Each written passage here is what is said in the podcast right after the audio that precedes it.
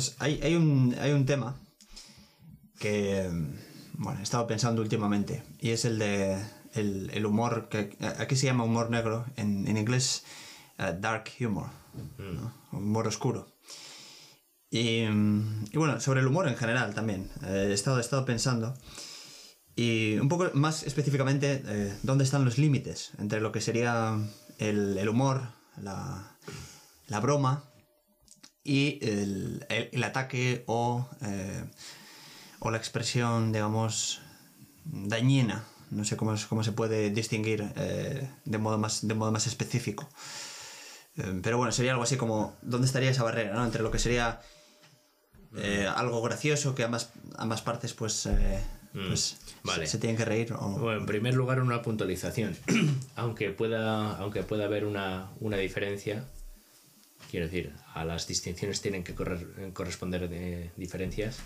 eh, ese, esa frontera, ese límite puede ser vaga, difusa o borrosa. Eso, eso para empezar. Entonces quizá uno no puede uno no puede tener la expectativa de enunciar una definición con todas sus cláusulas, ¿no? De modo que, que sepa clasificar de modo preciso y nítido las expresiones que son ofensivas de las que son hilarantes eh, de forma tan taxativa, ¿no?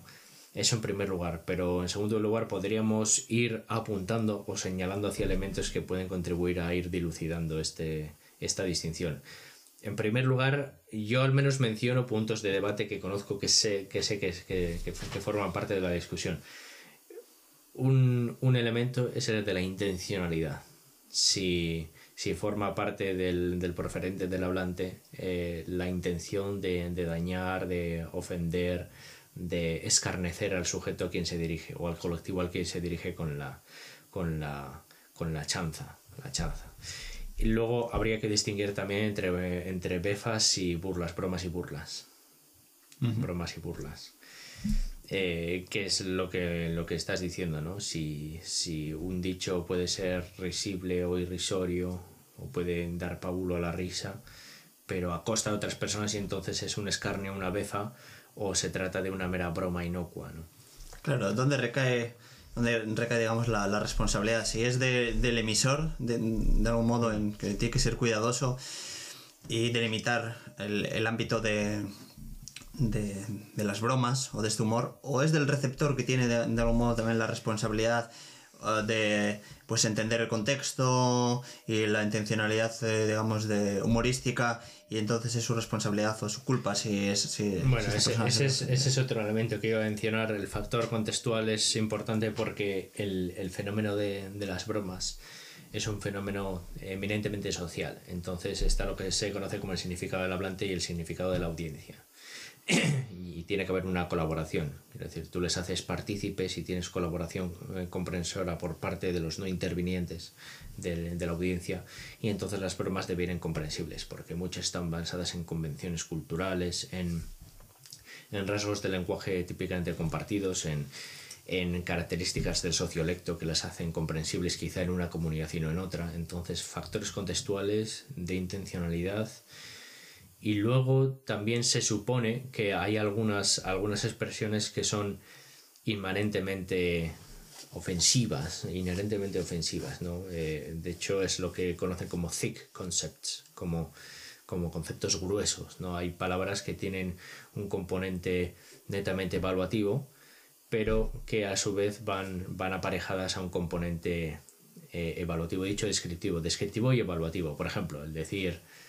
Eh, bueno, eh, si algún, algún término así un poco grueso como maricón, ¿no? Maricón, pues eh, comporta una descripción de individuo que siente la inclinación sexual por los de su mismo sexo y a la vez pues ciertas connotaciones negativas que mejor no especificamos.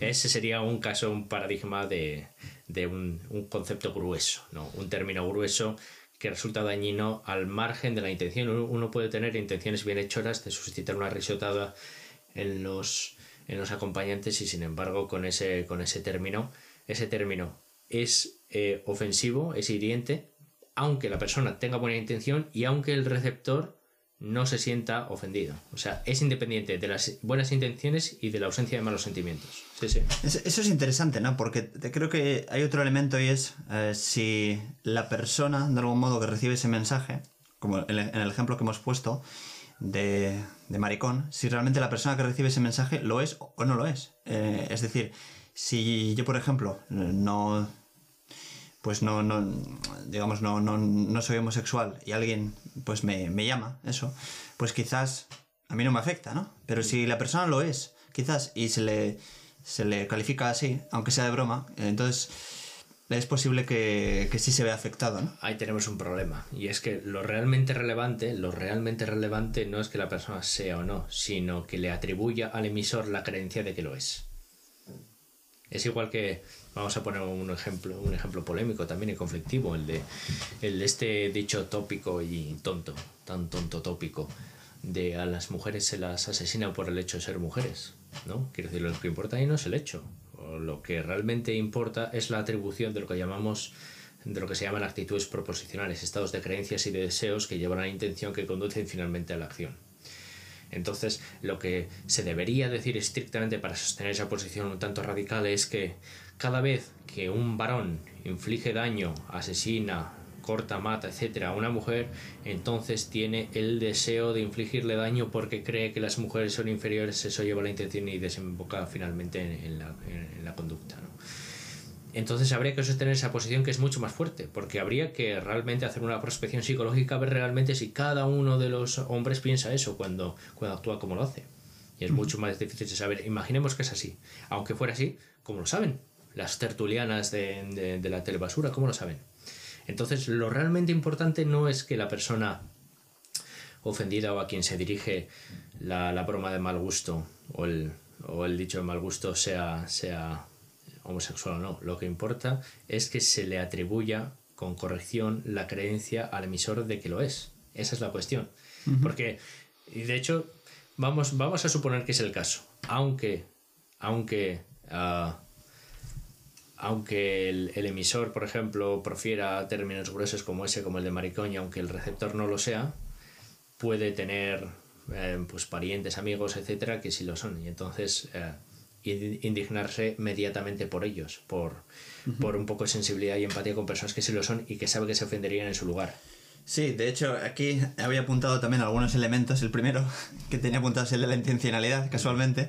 Y el segundo que, eh, que había apuntado es el de la conexión personal con el tema, que es esto que estamos diciendo, ¿no? Es decir, que quizás yo puedo hacer una broma em, sobre un tema ajeno o externo a, nosotros y ahí los dos podemos reírnos quizás de, de esa situación porque no, no estamos involucrados en ella. Pero en el momento en el que Em, estamos involucrados de algún modo, pues bien sea porque nosotros mismos o porque tenemos eh, familiares o personas de nuestro entorno, de algún modo conocemos esa situación, quizás, em, no sé si hay que delimitar, pero sí hay que tener más cuidado ¿no? a la hora de hacer ciertas bromas. Bueno, eso solo, eso solo sería, ah, digamos, pertinente a efectos de saber cuándo es, eh, cuándo es pertinente hacer una broma y cuándo no en el sentido pertinente, en el sentido de útil, bueno, útil, o conveniente para no, para no, para no herir sensibilidades. Pero estrictamente en el sentido normativo no habría que hacer las bromas nunca, aunque haya unos individuos que sean más susceptibles a la ofensa, no porque no se vean personalmente afectados. Quiero decir, la, la ofensa puede, puede accionarse selectivamente en función de si uno se ve afectado involucrado, si uno reconoce la ofensa, pero si sostenemos que hay un carácter inherente y objetivamente ofensivo en las bromas tendrían que evitarse aunque los sujetos no estén involucrados y por ello no se ofendan. Es la, es la idea. O sea, que tendrían que ser evitados universalmente. Aunque te hayas en un contexto en el que nadie se vaya a dar por ofendido porque nadie se ve afectado eh, nadie se ve afectado, nadie está personalmente implicado en la situación. Entonces, imagínate que nadie tiene familiares indios y nos, y nos ensañamos con bromas acerca de indios. Si realmente eh, estimamos que es moralmente reprensible hacer bromas de este tipo, por mucho que no nos afecte, deberíamos evitarlas. Pero lo que pasa es que hay muchos supuestos ahí, digamos que moralmente cargadísimos. Entonces habría que ver si se, pueda, si se puede hacer una lectura deflacionaria de las bromas, de modo que todo lo que está en juego es la sensibilidad herida de las personas que están, que están ah, involucradas en la descripción y las que no. Eso habría que ver, que es otro, es otro tema, es otro tema de debate. Sí, sí, es un tema muy espinoso, ¿no? Porque, claro, no sé si podríamos decir que en una sociedad moralmente perfecta entonces no habría humor, o porque cualquier persona se podría... No, sí, claro, lo habría si se supiese identificar o si se supiesen establecer, establecer bien la frontera entre, entre bromas y, y befas y burlas, es la idea. O sea, uno puede hacer, puede hacer un humor muy inteligente, muy fino y que, y que genere que los demás prorrumpan en carcajadas sin eh, hacerlo, pues... Eh, regodeándose en el, en el daño de alguien o haciendo, escarneciendo los rasgos de una persona o a costa de la, de, la humillación de otro individuo. Esa es, la cuestión, que, que, parece que quizá podría hacerse, no lo sé, hay de hecho humoristas, humoristas, escritores famosos como humoristas en la historia, fíjate Voltaire, lo que pasa es que Voltaire es cierto que hacía befa de Leibniz, por ejemplo, o sea que no se salva casi ninguno. Sí. Es, que no es, no es, nada nuevo, ¿no? El, humor siempre ha existido, ¿no? Y de hecho los bufones, ¿no? Parece que ha existido casi desde, desde, desde, siempre. Pero mm, igual sí podríamos distinguir, ¿no? Entre, entre bromas eh, que, que, versan sobre, sobre asuntos de sufrimientos reales, ¿no? Pues hemos, eh, por ejemplo, como pueden ser pues personas que, que, que fallecen o personas que pues eso, ha tenido un, colectivos, digamos, que han, que han, han tenido situaciones eh, complicadas. Y quizás esos temas pues deberían excluirse. Eh, y luego hay bromas que, mm, bueno, pues eh, sobre aspectos, digamos, estereotipos o otras cuestiones que sí pueden llegar a, a molestar, pero al menos no hay un, digamos, no hay un sufrimiento claro y real sobre ese colectivo, ¿no? No, no, no, lo sé, porque parece que hay, hay bromas cuya mera enunciación ya inflige el daño o, o, esa, esa simetría comparativa. ¿no? Imagínate que, un, un tipo pudiente que vive hundido en la opulencia hace una broma cerca de una casa modesta a la que va.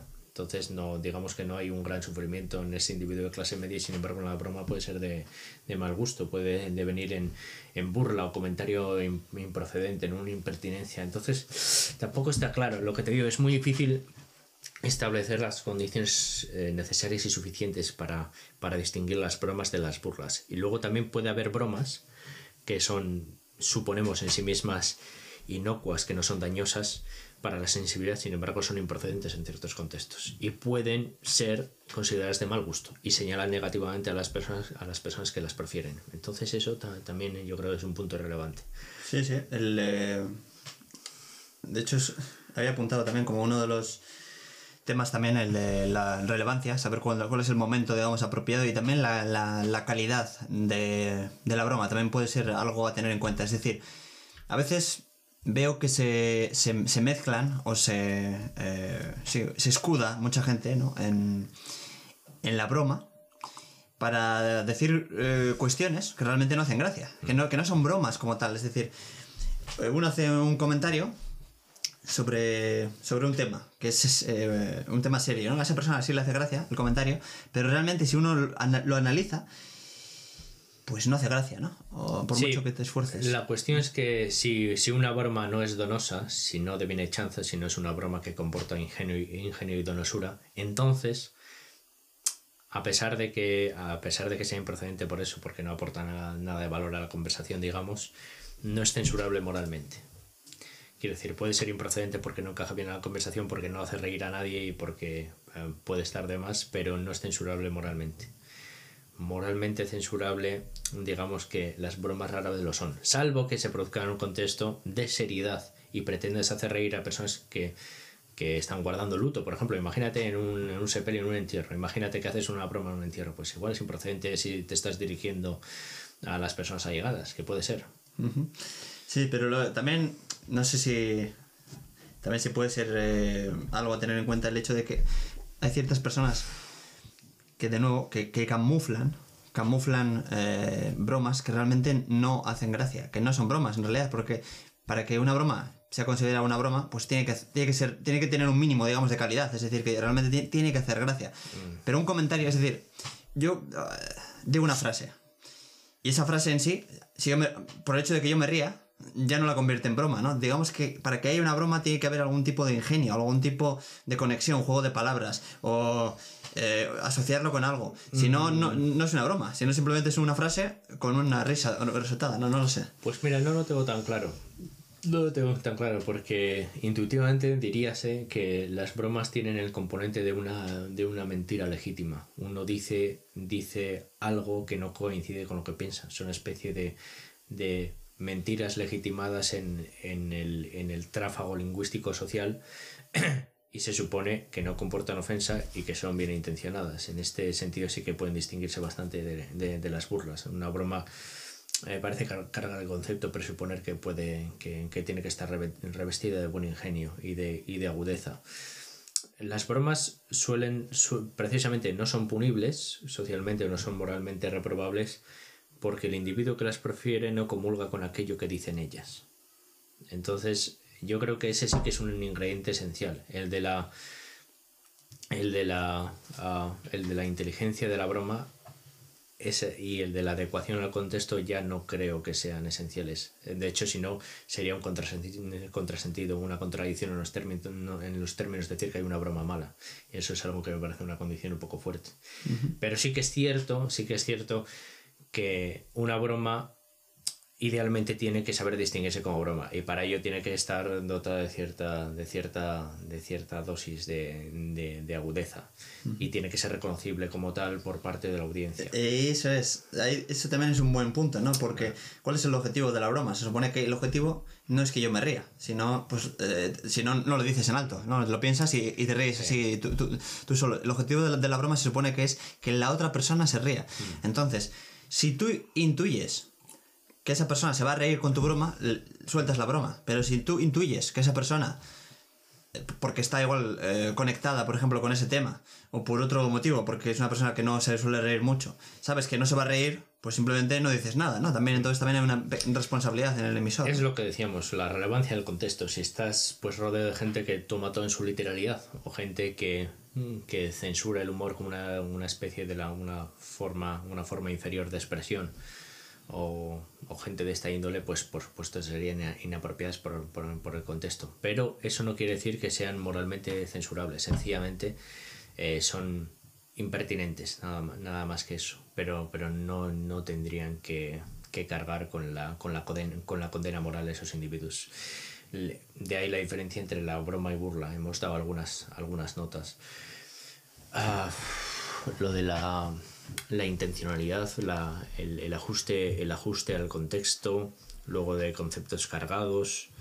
La conexión personal con el tema, ¿no? También, sí, Ya, pero ah, sí hemos mencionado que puede, que puede no ser así, no está tan claro. O, una cosa que sí que, otro, un aspecto que sí que parece relevante también es el grado de especificidad uh, del colectivo que se ve afectado por la, por la mención, ¿no? Eh, creo que mencionabas, ¿no? Si uno hace una, una chanza acerca de la guerra mundial, pues no está claro que debe, que deba haber eh, pues, pues ciertas asociaciones o ciertos colectivos que se den por ofendidos. Sin embargo, si haces una broma de, del holocausto de la cámara de gas, ahí sí, porque había claramente colectivos, por ejemplo, eh, pues eh, judíos, negros, gitanos, que sí que eran discriminados por cuestión de, de género, cultura, tradición, etcétera, y eran eran gaseados, ¿no? Entonces, tiene que haber cierto grado de especificidad para que sea reconocible el, el colectivo al que, va, al que va dirigida la puya o el venablo. Esa es, esa es, esa es una idea también. Sin embargo, Sí, sin embargo puede haber bromas que sean máximamente inespecíficas, puede ser, no sé, habría que verlo. Todos estos son temas, son temas muy sutiles y muy difíciles, que la verdad es que eh, propones temas muy sustanciosos y profundos para la reflexión, pero no, eh, no, no, no, no garantiza estar a la altura ni siquiera para, para, para apuntar en qué, en qué dirección podría ir una reflexión eh, futura. No, pero, pero bueno, eh, aunque no se pueda, digamos, tampoco solucionar la cuestión eso, es, eso, mucho menos, eh, Pero bueno, al menos sí se pueden eh, mencionar algunas notas, ¿no? Luego, eh, también, bueno, hay una posición, he estado mirando un poco qué, qué opina la gente sobre este tema.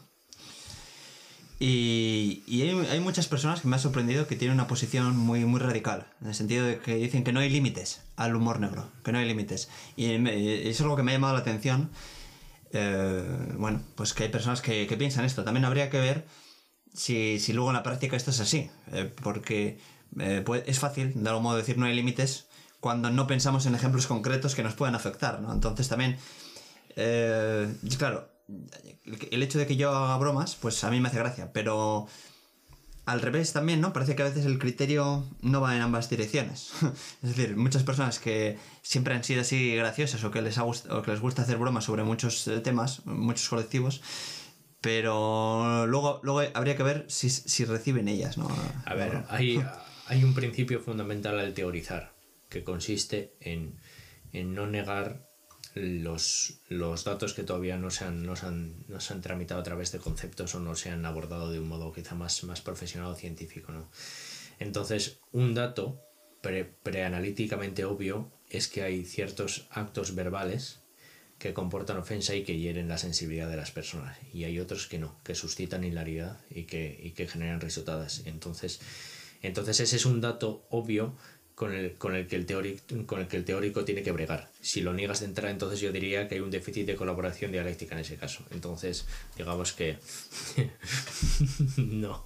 Claro, ya no hay nada que debatir, ¿no? Uno no hay nada que debatir. Si uno se, se, no, se va a la postura extrema muchas veces... Pues... Una precondición para empezar un debate es asumir eh, que hay ciertos datos o ciertas evidencias que, sirven de inicio a la conversación, aunque luego se, puedan quizá eventualmente aportar razones en contra de lo que parecía obvio, evidente o de lo que se, tomaba como evidencia o indicio. Pero en este caso, ya te digo, poca colaboración dialéctica. ¿Cómo puedes debatir sobre el problema si niegas su existencia? Eso es una, ya te digo, eh, eh, problema de gente con estrechez de miras, que no reconoce el problema. Entonces, ¿cómo van a debatir sobre él si niegan su existencia? Sí, además, eh, también están, digamos, eh, otorgando el 100% de la culpa o de la responsabilidad en el, en el receptor, ¿no? Es decir, ellos no tienen ninguna responsabilidad, ninguna culpa, 0%, y es toda la responsabilidad del, del receptor que es demasiado serio, que no entiende, que, bueno, pues no, no, no hay ninguna posibilidad, digamos, de de poner límites ¿no? a ambas partes, sino que recae todo en el receptor. Entonces, yo una broma, eres tú, eres tú que no, no lo entiende, o eres tú que eh, eres muy serio y eh, yo no tengo ninguna responsabilidad. Yo puedo decir lo que quiera porque mi intención es broma, es hacer broma. Entonces, uh, es tu culpa. sí, a, a eso me refiero con el grado deficitario de colaboración dialéctica, ¿no? Parece que uno no está dispuesto a arrojar una actitud de escepticismo sobre sí mismo. Entonces la culpa es de los demás y además uno puede, puede infligir daño o, ultrajar a una persona hasta herirla so pretexto de hacer una broma. Entonces parece, parece que, que, que, que, todo, que todo puede estar, estar sujeto, sujeto a excusa si eh, uno está, está realizando una broma. ¿no? Entonces eso no, eso no puede ser. De hecho, de hecho, es el problema. Si la broma presupone presupone la mendacidad, es decir, decir uno, decir aquello, decir uno algo que no coincide con lo que piensa, entonces si uno está realmente diciendo algo que piensa en un tono de broma, no está bromeando, está diciendo realmente algo que piensa. Entonces hay... Qué buena es esa, esa distinción. Sí, sí, ahí, ahí veo un elemento de, de falsía y de hipocresía por parte de estos individuos que aparte de ser teóricamente torpes, pueden ser moralmente torcidos, habría que verlo. Eso hay que investigar. Sí, sí. Eh, sí de, de, hecho, justo eso era lo que, lo que iba a comentar, ese punto. Eh, hasta, digamos, cuando alguien hace este, bromas, ¿no? De, vamos a llamar bromas oscuras, eh, mm. a, ¿hasta qué punto esa persona se está posicionando en ese, en ese asunto, en ese tema? ¿Hasta qué punto hay una conexión personal con el pensamiento eh, que subyace a, a, esa broma, ¿no? O realmente son cosas ajenas. Es decir, yo recurro eh, a hacer bromas sobre, sobre ciertas cuestiones es porque yo pienso ya así, aunque sea eh, en cierto modo. Mira, ese tema es interesantísimo, pero interesantísimo. Y has hecho muy bien en sacar a colación, aunque por supuesto no tengo una respuesta definitiva ni siquiera, ni siquiera aproximada. Se podría decir que, aunque la persona no comulgue con lo que. con, con los enunciados que, que subyacen a la broma, es decir, que realmente está diciendo algo que no coincide con lo que piensa, sí se puede colegir de una forma aproximada su, el grado de relevancia que concede a las, a las consecuencias que se pueden derivar de hacer una broma como esa. Quiero decir, alguien que cree que, por ejemplo, que no cree que, que, los, que los homosexuales son despreciables, pero que hace con ligereza bromas acerca de maricones, entonces, ya te digo, no piensa demasiado seriamente en la relevancia que tiene tener cuidado con este tipo de personas que se pueden ver heridas en su sensibilidad. Entonces, quizá, quizá son sinceros al decir que están haciendo una broma, es decir, que, no, que, que, lo que dicen en el tono humorístico no coincide con lo que piensan, pero eso, su conducta verbal nos permite inferir uh, su grado de compromiso y seriedad con, con, otras cosas que sí piensan, que por ejemplo que no es relevante tener mucho cuidado acerca de lo que se dice sobre personas homosexuales porque es una, es una, bagal, es una bagatela, es una frivolidad. Entonces, uh -huh sí se puede, eh, digamos que se puede excavar mucho en la forma de pensar de un individuo a pesar de que haga bromas y que esté protegido por el, por el, por el paréntesis del tono humorístico que emplea cuando hace una ironía. Entonces eso es importante, sí, sí. O sea, es que, que el escudo en sí no, no, no puede claro, servir para todo. ¿no? Digamos, el, el, el, carácter sarcástico no te puede blindar, no te puede inmunizar ante toda acusación moral, eso no puede ser. Asumiendo ya que estamos en un reino moral en el que hay ciertas conductas normativamente aceptables y otras que no, que esa es otra cuestión mucho mayor, ¿no? Pero, sí. pero tenemos que dar, por supuesto, ciertos, ciertas asunciones so pena de, de embarrarnos al inicio de la conversación y no progresar, ¿cierto? Sí, sí, sí. Sobre todo también si se, si se repiten los temas, ¿no? Si uno, por ejemplo, eh, solo hace bromas o suele hacer bromas sobre un cierto colectivo, pues eso sí que puede ser un, un indicio. Si es una persona que va, digamos, que hace bromas siempre sobre cualquier cosa, pues eh, bueno, pues igual ahí se puede, digamos, reducir un poco la carga, pero si es alguien que suele repetir sobre ciertos temas, pues es posible que... que sí, lo, lo, no lo sé. que has dicho sí que es relevante antes. Eh, eh, lo, lo, lo rescato porque, porque me parece apropiado e importante. Es que no solo, no solo tiene que haber un, un colectivo o individuo o cierto grupo de entidades eh, más específicamente identificables para que, para que sea una burla o sea algo ofensivo. Es decir, que no puede ser máximamente inespecífico de modo que todo el mundo se tendría que, sentir afectado, incluso el preferente. La broma, eso parece un poco absurdo, ¿no? Sino que tienen que ser rasgos que la persona no solo, no solo asocia al modo en que es o al modo en que quiere ser, a su identidad, y que sean ofensivos o denigratorios en sí mismos. Por ejemplo, te, te voy a poner un caso. Muchas veces se, se entiende bien a título ilustrativo con ejemplos, ¿no? Recuerdo que, que estaba en, en, una parcela en el camping con, pues, con un par de familias que se congregaron para, para, para departir en el, en, en el té de sobremesa, ¿no? Y tenían un montón de gatos. Y uno de los gatos era especialmente raudo. Y era un gato negro. Y dice, mira, corre mucho porque es negro. Y estamos en, plena, en pleno proceso de Olimpiadas, los Juegos Olímpicos, ¿no? Entonces, claro, ahí se atribuye a los negros la rapidez, pero no hay ningún rasgo negativo asociado con los individuos de raza negra. Entonces, uh -huh. la broma no deviene en burla. Uh -huh. Si ese gato estuviera famélico y tuviera mucho hambre, no, es que es negro. Ahí sí comportaría una ofensa. Entonces, claro. Ese es, es, es, es, es buen, en, ah. buen punto, ¿no? Sí, sí. Eh, claro, si el rasgo, eh, de algún modo es, puede ser incluso hasta positivo, ¿no? Pues, pues por ejemplo, sí, pues sí, sí. muchas veces que en este caso, pues eh, la rapidez o, o, los atributos así eh, físicos, ¿no? Que suelen tener, pues eh, en principio es algo bueno, no es algo negativo. Entonces, pues eh, eso puede ser es sí, gracioso, sí. ¿no? De hecho, sí, sí, quiero decir, bastante acertado. Atribuyes cierto rasgo, como por ejemplo la celeridad, la, la, velocidad, la capacidad del rápido desplazamiento a los negros, entonces no comporta ofensa. Pero sin embargo, si asocias el carácter simiesco a los negros por suponer que trepan los árboles y viven con los leones y las jirafas, entonces sí que habría una ofensa, porque los estás identificando los animales. Uh -huh. Ese es un ejemplo muy palmario de, de, casos en los que bromas con cierto colectivo no son dañosas, porque no se señalan rasgos que atentan contra la dignidad que presuponemos en las personas a las que nos dirigimos. Esa es una cuestión. Una de las cuestiones que hemos señalado, por ejemplo. Sí, sí, pero es, es yo creo que es buen criterio ¿no? a la hora sí, de, sí. de, distinguir en los, los límites. Y, y, luego también, bueno, es, eh, es, está, está ciertamente relacionado, pero últimamente he visto que hay, hay como una, una, una tendencia, que es que es la, eh, en inglés lo he visto, ¿no? que se llama uh, Roast Me, ¿no? que es algo así como, eh, sobre todo en, las redes sociales, así, ¿no? Mm. Y es que eh, ciertas, cier- ciertas personas Ah. se, se ufanan eh, pues de ser inmunes a, a las bromas y entonces promueven que los, sus seguidores o sus, eh, no sé cómo decirlo, su red, pues que haga bromas sobre ellos, e incluso a, a modo de concurso. He visto que hay, hay, hay muchos casos, ¿no? Y esas personas precisamente presumen de, de ser inmunes y que no hay límites eh, en, en- en las bromas. Sí, Hasta que llega alguna, alguna Sí, sí, sí. que realmente sí que eh, hiere la sensibilidad, ¿no? Entonces es algo curioso.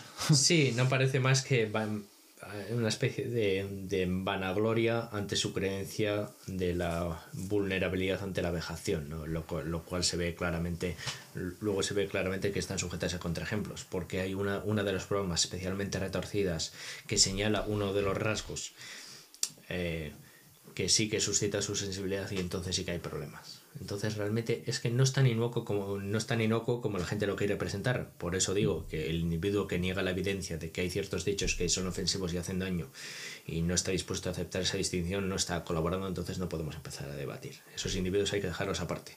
Como Aristóteles decía, el hombre que no vive en la polis y no reconoce la evidencia y no está dispuesto a colaborar es o bien un superhombre, un dios, o bien una bestia. En este caso me decantaría por lo segundo. Muy interesante. Continuaremos.